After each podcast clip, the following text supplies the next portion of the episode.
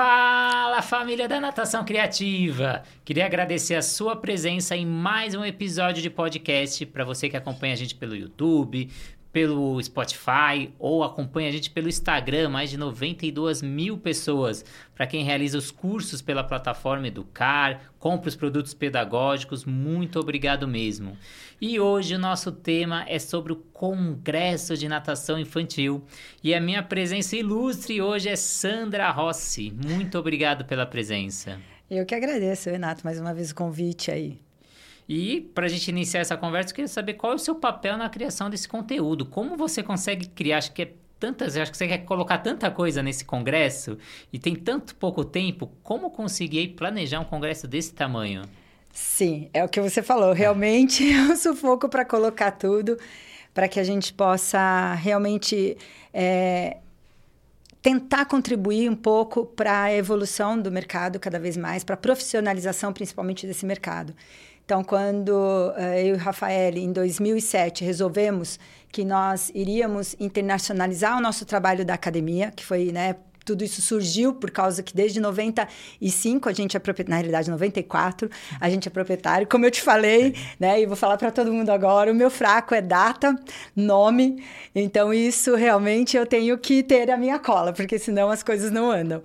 Então, assim, é, desde 94, quando nós viramos uh, proprietários de academia, é, desenvolvemos um trabalho diferenciado na academia.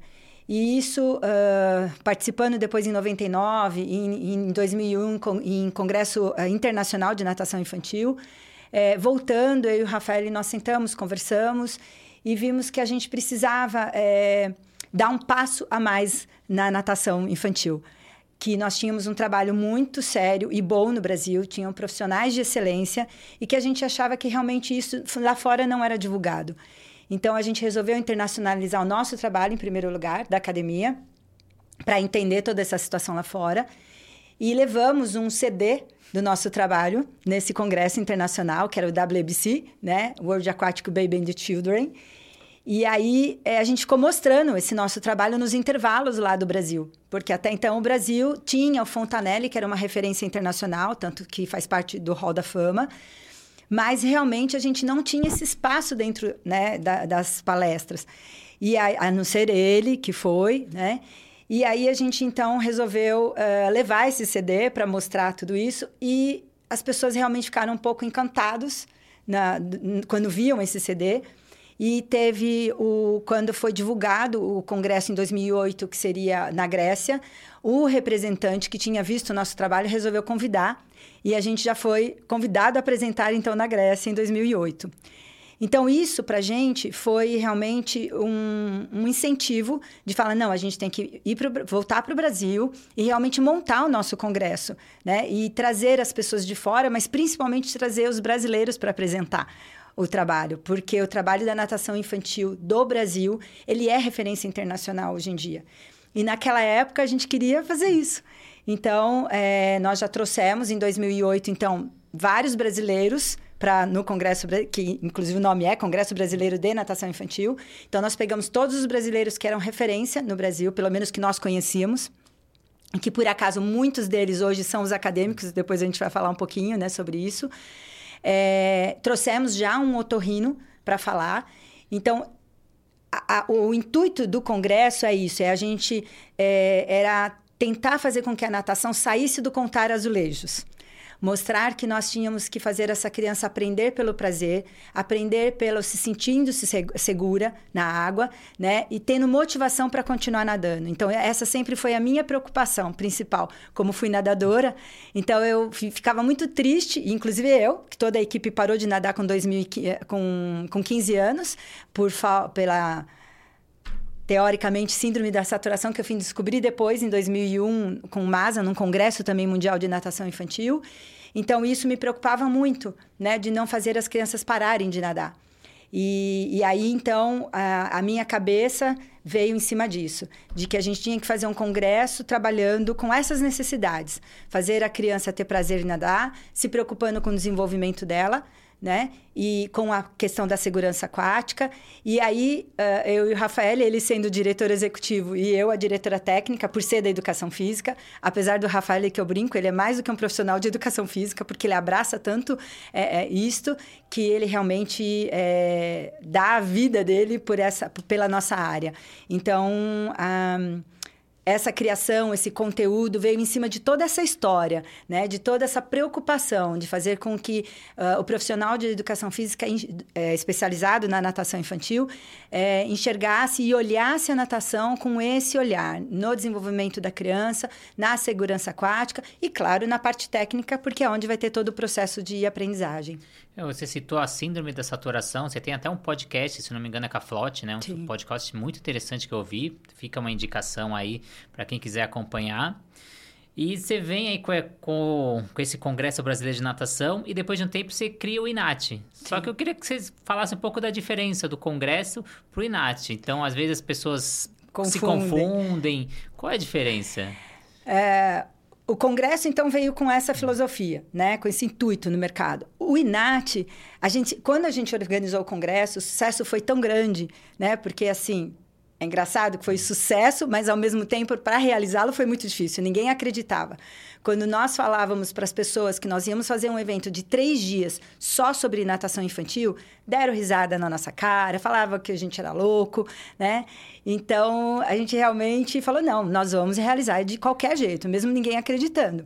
E aí, graças a Deus, na época a gente conseguiu encontrar até o Tadeu, da Aliança Fitness, que topou, aceitou esse desafio e aí nós realizamos. Então, realmente, como ele foi um sucesso, nós já colocamos no primeiro evento em torno de 400 pessoas na Unip.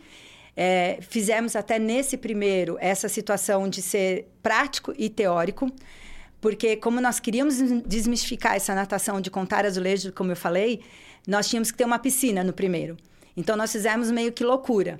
Ficou 200 pessoas no, no auditório e 200 foram para a piscina assistir uma apresentação que a Via Esporte, que no caso era a minha academia na época, é, nós colocamos em prática todo um, um, circuito, onde já colocamos em 2008 um escorrega na piscina, é, é, corda com caixinha de puxar, prancha de surf. Já foi toda uma prática voltada para natação é, em cima do, do brincar, aprender através do lúdico, né?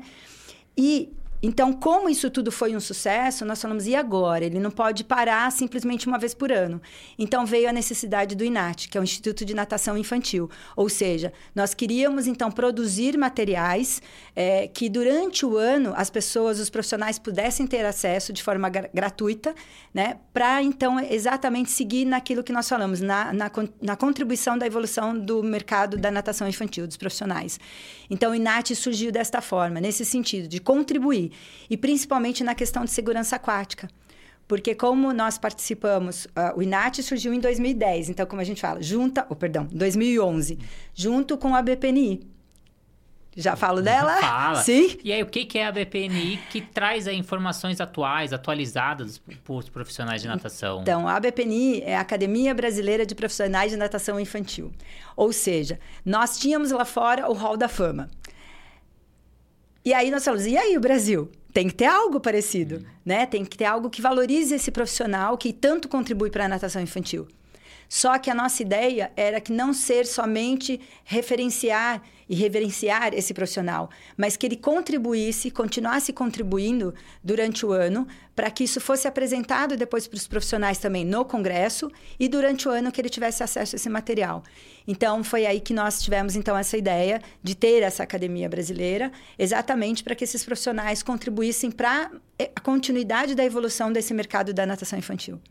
E esse ano, o que, que a gente tem aí para esse congresso, essa divisão? E eu que também quero deixar dentro que você falou, porque você tem materiais durante o ano que está no site do INAT, né? Então, para quem precisa do material, é só entrar no site do INAT e conta para a gente como que vai ser o congresso desse ano aí, que está recheado de coisa nova. Sim, então até como é uma programação grande, né? É. A gente tem que ter aí a nossa colinha. É, o congresso, ele funciona da seguinte forma. Então, foi essa a ideia. Nós teríamos palestras, tá? Que é, é o congresso no sábado e domingo. E teríamos o pré-congresso, que seriam cursos. E até às vezes as pessoas não entendem, às vezes, porque que ele é só teórico, que ele não tem a prática. Porque como nós queríamos ter um local diferenciado para o profissional também de natação infantil, tá? A gente queria que ele tivesse um auditório, que ele tivesse um local que fosse a tribo da natação infantil, que ele fosse valorizado tanto quanto as outras áreas eram valorizadas na época, como a musculação. E o profissional, a gente via que ele não tinha essa valorização, porque ele não tinha um evento exclusivo para ele. Então, quando nós fizemos isso, a gente queria um auditório grande que a intenção era crescer mesmo. E foi esse o objetivo, como nós falamos até agora. Então, assim, para isso, a gente não teria como fazer a dinâmica desse deslocamento, porque eram muita gente, mas a mentalidade era colocar temas específicos que ele pudesse Ai, que gostoso. Nossa, tem esse lado agora para eu pesquisar. E aí depois ele desse continuidade para o lado prático. Buscasse esses profissionais que estariam lá é, com ele explicando toda uma teoria, mas uma teoria prática, né, que era com a visão do vídeo, isso também é fundamental. É, então, a prática seria através desses vídeos, da explicação dessas aulas, de sentir os movimentos lá também, né? Por isso que o espaço teria que ser grande. É, tanto que em, em, no segundo é, congresso, eu coloquei o tema Brincar é coisa séria a gente montou uma pirâmide humana no auditório. Foi maluquice, né? Então, assim, teve o banho do bebê já nessa época, em 2010. Ou seja, então, através dos vídeos e das vivências corporais no próprio local, a gente fazia uma prática. Então, ele fica com a teoria, mas tendo essa prática de vídeo. E aí, depois, o recurso na piscina, aí existem os outros eventos, o profissional indo direto no local, enfim, seguindo isso. Então, o congresso, ele vem com essas palestras e com o curso na sexta-feira e no sábado de manhã. E de tantas pessoas insistirem, nós colocamos um mini curso à noite. Tem gente que fala, Sandra, mas não vai ter confraternização, não vai ter isso. Não, porque não é assim, a confraternização o pessoal faz fora, né? Para quem quer, porque muita gente vem de longe e quer conteúdo. Então nós falamos, tá bom, então vamos colocar o mini curso à noite também. É, porque aí esse pessoal que vem de longe para realmente que quer estudar mesmo, os três dias que estão aqui no investimento que ele fez financeiro dele, é, então aí tem o um mini curso à noite. Então, é, essa, essas palestras elas são voltadas sempre com esse desenvolvimento infantil da criança, com a segurança e com a parte técnica. E os cursos, a mesma coisa. Né? Então, nas sextas-feiras, na sexta-feira, nós vamos ter aí é, três cursos né? De manhã, tarde e de noite, tá? Deixa agora, perdi a minha. Ah. Então, nós temos aqui o peixe falando. Ah, o ano passado nós tivemos a técnica do crawl e do costas. Esse ano ele vem com o peito e o borboleta. Aí nós vamos ter a Cristina Moriyama, que por sinal é a esposa do Dr. Wagner, né? E ela fala, ela tem toda uma é, experiência por ser fisioterapeuta da área aquática. Então nós colocamos ela falando sobre os reflexos primitivos do bebê e a integração do sistema nervoso sensorial, exatamente para o profissional entender quando estimular isso, por que estimular e se tem que estimular ou não tem que estimular, né? Então são todas dúvidas que aí pairam e que a gente tem que realmente fundamentar mais sobre isso. E também a, a família como protagonista, no caso do Tejo, então o André com a Karen falando sobre isso. É, e o Congresso vem toda uma bateria aí também de, de, de temas que a gente vai estar tá falando sobre, principalmente a família, é, porque com essa mudança da sociedade que a gente está tendo e o profissional tendo que entender melhor como fala com esses pais, como atua com essa criança, né? Uh, uma sociedade que a parte da disciplina está ficando um pouco complicada e o profissional está ficando também complicado com essa situação. Então a gente pensou muito em dar essas ferramentas para como ele pudesse trabalhar isso e também o foco, né? Porque a gente teve aí uma pandemia que fez com que as crianças também perdessem um pouco da atenção. Então, enfim, a gente vem aí com a Adriana falando sobre isso. Então, um, uma preocupação muito grande de congresso, que eu sempre tive, é de não ter sobreposição de palestra e nem de curso. Porque é uma angústia e uma ansiedade minha. Sim. Então, eu via também muitos profissionais falando isso, puxa, mas eu queria fazer esse curso, só que ele sobrepõe com o outro. Então, eu montei uma estrutura que realmente não tem essa sobreposição. A pessoa pode fazer tudo, se ela quiser, ter acesso a toda a informação. Então, isso foi uma, um pensamento estratégico aí na hora que nós, eu e o Rafael organizamos o evento. E até o acesso a toda a informação, vocês têm aquele processo do ciclo de palestra, né? Sim. Que ele acompanha todas as palestras durante o dia. Eu acho muito interessante Exato. que é uma atrás da outra ali e muito acessível. Você fica na qual que você tem mais interesse, né? Exato. Acho esse sistema muito bom. E eu queria que você explicasse um pouco, né? Você já começou, né? Desse tema principal abordado no, em cada curso, em cada palestra. Mas tem como dar um, uma palhinha aí desse ciclo de palestra? Quem vai falar um pouquinho? O que, que a gente vai ter? Tá bom. Então, vamos lá. Ciclo de palestras. É, normalmente nós fazemos uma abertura, né? Que a gente sempre mostra alguns novos acadêmicos que às vezes são empossados. É, o, a, a, entrega, né, a, certificação dos posters, que isso para a gente é muito importante é, é onde os profissionais podem apresentar aquilo que eles estão produzindo de científico, principalmente hoje em dia, a gente está dando muito valor a isto, né? Porque isso vem fundamentar cada vez mais aquilo que nós fazemos na prática. Então, essa é uma preocupação do Congresso e esses posters, eles têm vindo também com esse é, intuito, né? Da gente é, fortalecer esses profissionais que estão pesquisando na área e que é tão importante para a gente, como eu falei, para fundamentar a nossa prática. Então, vem com essa questão do pôster. É, depois, nós vamos ter uma palestra da Rita Pinto, que é uma profissional de Portugal, que, inclusive, encontrou a segurança aquática, fala isso para gente no próprio congresso, e a gente vai falar um pouquinho mais depois disso, mas ela vai vir com agregando valor na postura do profissional, da natação infantil.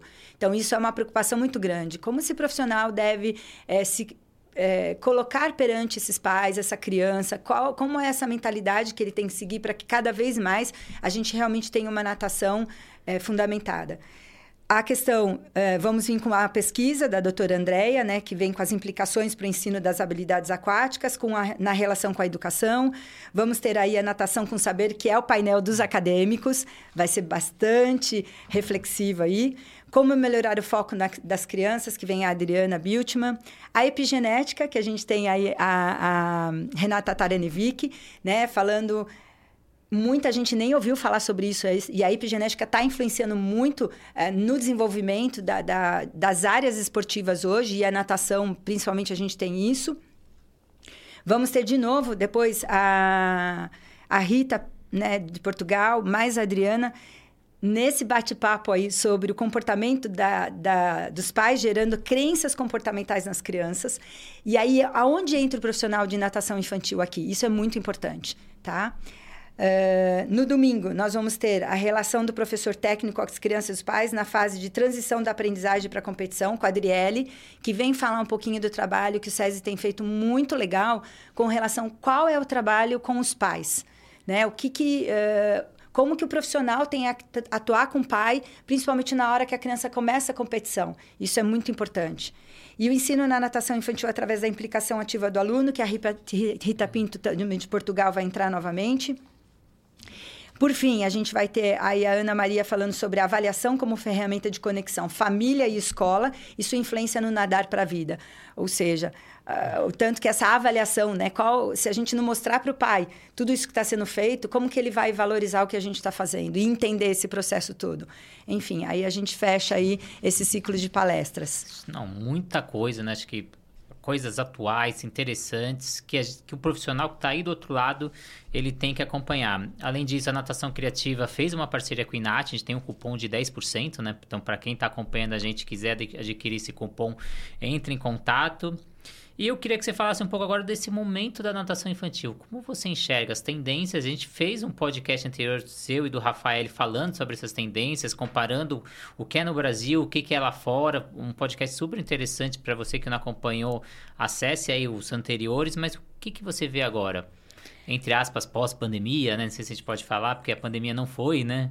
Ainda está presente. Sim, é, mas eu vou pegar uma fala de um profissional chamado Geraldo. É, para variar, é o que eu falei, esqueci o sobrenome dele agora, mas enfim. É, ele é um, uma pessoa ligada à psiquiatria, à neurociência. E ele tem colocado muito que a gente tem que tomar um certo cuidado com esse pós-pandemia também, como a gente tem falado, porque todas as situações que a gente tem, tivemos na pandemia, nós tivemos, tínhamos ela presente antes simplesmente a pandemia veio reforçar. Então, agora a gente tem que então estar tá preocupado nesse sentido, né, de continuar trabalhando e não que não vai ter solução como muitos falam ou que a coisa uh, piorou muito. Ou, ou, seja, a gente tem que estar tá preocupado em continuar trabalhando tudo isso, mas que ele vai continuar presente sempre e que aí a gente tem que estar, tá, enfim, re, é, fazendo esse trabalho constante, sem parar, né? É, a natação, a gente enxerga da seguinte maneira, o Inat, que a natação infantil vai crescer muito ainda muito. E vai faltar profissionais, como a gente já tem falado.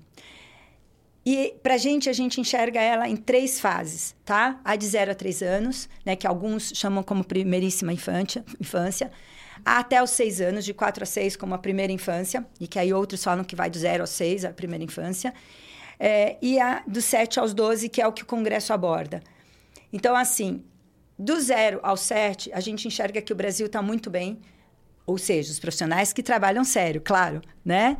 A gente enxerga que isso está muito bem, é onde o mercado está especializado e está aumentando cada vez mais esses estudos.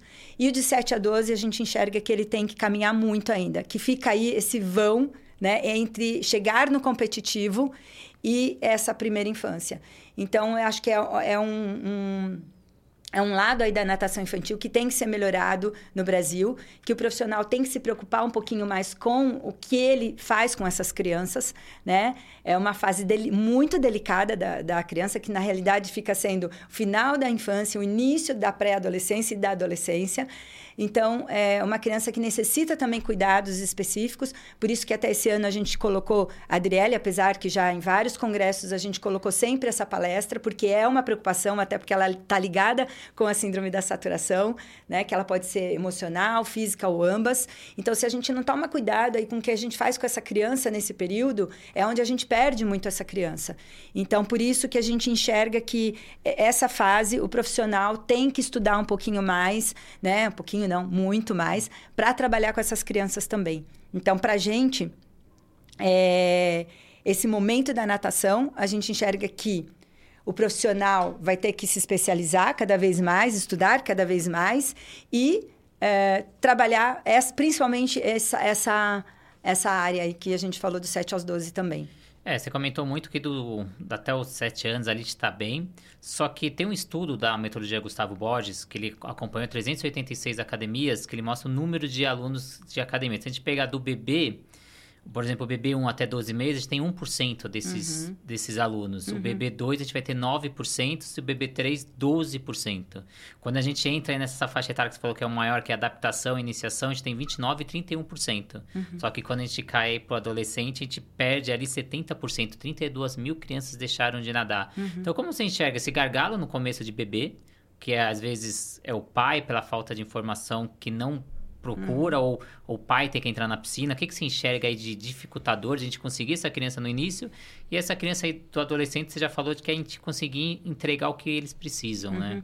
É, na parte dos bebês abaixo de um ano, a gente vê sempre ainda a dificuldade com relação ao pediatra. Os pais até querem colocar, mas a classe médica, ainda por falta de informação, e às vezes eu falo que até por nossa culpa, né, por não mostrar realmente qual o trabalho que está sendo desenvolvido, ou por a gente ter algumas falas equivocadas, tá? Que levam essa fala, principalmente hoje que a gente tem a rede social. Eu acho que essas falas equivocadas nossas também prejudicam isso, porque quando a gente tem pais se convencendo e pediatras se convencendo, vem até um próprio profissional da nossa área e vem com uma fala que às vezes equivoca tudo isso. Então eu acho que isso a gente tem que tomar cuidado e melhorar então esse acesso ao pediatra para que leve essa informação, para que leve esse trabalho que a gente tem feito e mostrando esses resultados positivos, porque por exemplo, no primeiro congresso mesmo eu um levantamento de dados que eu fiz na época com vários bebês de, três, de zero até de três meses, que é o que normalmente eu trabalho, até a partir de três meses até três anos, mostrando. É, e fiz junto com o Dr. Anthony, Anthony, Anthony Ong, na época, que era uma referência na pediatria. Inclusive, ele fazia parte da Organização Mundial da Saúde.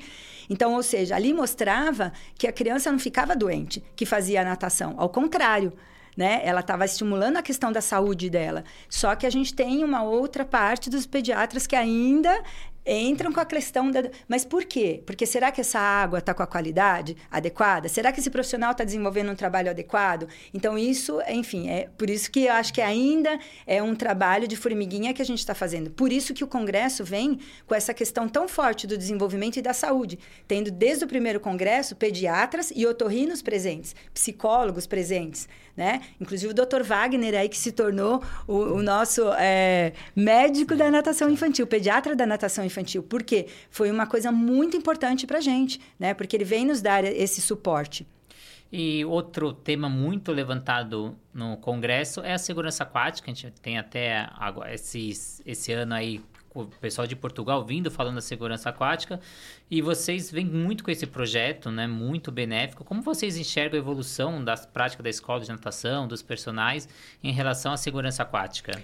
Então, a segurança aquática é uma longa história também, né, Renato? Assim, acho que para quem está chegando na área, é, acho que a gente tem, eu vou me permitir fazer uma é, retrospectiva aqui para que eles entendam um pouquinho mais sobre isso. É, para quem, assim, a gente entenda que a, a, segurança aquática ela não surgiu agora. Muitas vezes os profissionais colocam roupa só na piscina, acham que isso é segurança aquática, né? Isso faz parte de uma das camadas, né? Então, em 2010 nós trouxemos o Safer Tree para o Congresso. Tá? O, uh, o Surfer Tree é um trabalho internacional que eles colocaram, uh, divulgavam essas três camadas. Quando a gente fala da parte externa da piscina, né, que a gente tem que se preocupar, é, da parte do que precisa dentro da água e o pós-acidente se acontecer. Então, uh, quando nós falamos então em segurança aquática, a gente tem que entender que ele vem uh, com todo um suporte, com, uh, perdão, com um, todo uma história é, de desenvolvimento que ah, tanto a Sobrasa, como o Inat, como vocês da, da, da natação criativa, os, os personagens agora fazendo, mas a gente tem que entender que quando a gente trabalha com a segurança aquática, e isso vem profissionais trabalhando desde 2007, 2008 e muito antes, né, que acontecem as conferências internacionais de, de segurança aquática, de afogamento. É, então, a gente trouxe até em 2013, é, no congresso que nós trouxemos o, o, o, o Safer Tree, como eu falei. Em 2019, nós trouxemos o Dr. Moran, que nós até divulgamos essa tabela é, das competências aquáticas. Isso tudo o pessoal tem no, no site do INAT, é, que são as 15 competências que ele falam. Divulgamos a lista de verificação de segurança na piscina e no entorno da casa, ou seja, quando a gente fala, então, em segurança aquática, vem toda uma história, né? É, nós apresentamos, em 2010, no Congresso Internacional também, colocar skate na piscina, que a gente fala das situações adversas, é, colocar os coletes, as pessoas não falavam em coletes, né, que é tão importante para a segurança aquática, é, colocamos é, acidentes de carro embaixo da água. A própria Denise Araújo, de São Luís do Maranhão, ela já fazia com bonecos de, de a parte de reanimação cardiorrespiratória. Então, assim, quando a gente fala em segurança aquática, muita gente pensa que isso aconteceu agora, né? E esse processo, ele vem de longe, tá? Agora, com a mídia, a gente cons consegue ser divulgado. Então, o que a gente tem que entender é isso, que segurança aquática não é só colocar a roupa na água na piscina, não é só é, fazer esse processo de, de informar o pai com, com comunicados para ele não ficar no celular olhando. Enfim, é muito mais que isso. Queria agradecer muito a sua presença, Sandra. Estou ansioso para esse congresso. Já fiz a minha inscrição, não sei se você já fez a sua. Aguardo vocês e tem o cupom de 10%. E quero agradecer muito a organização, o seu trabalho que dá isso, né? Na Natação Criativa também tem os eventos bem menores, já dá um trabalho enorme, imagina esse evento gigante. Então, muito obrigado aí para você esclarecer para o nosso público e até dar essa, esse gostinho de querer ir. Eu que agradeço a oportunidade, Renato, da gente estar aqui junto e de estar colocando um pouquinho sobre o Congresso para as pessoas. Então, muito obrigado para você que acompanhou esse episódio. Sigam o canal aí pelo YouTube, Spotify, Instagram e aguardo vocês até o próximo. Muito obrigado.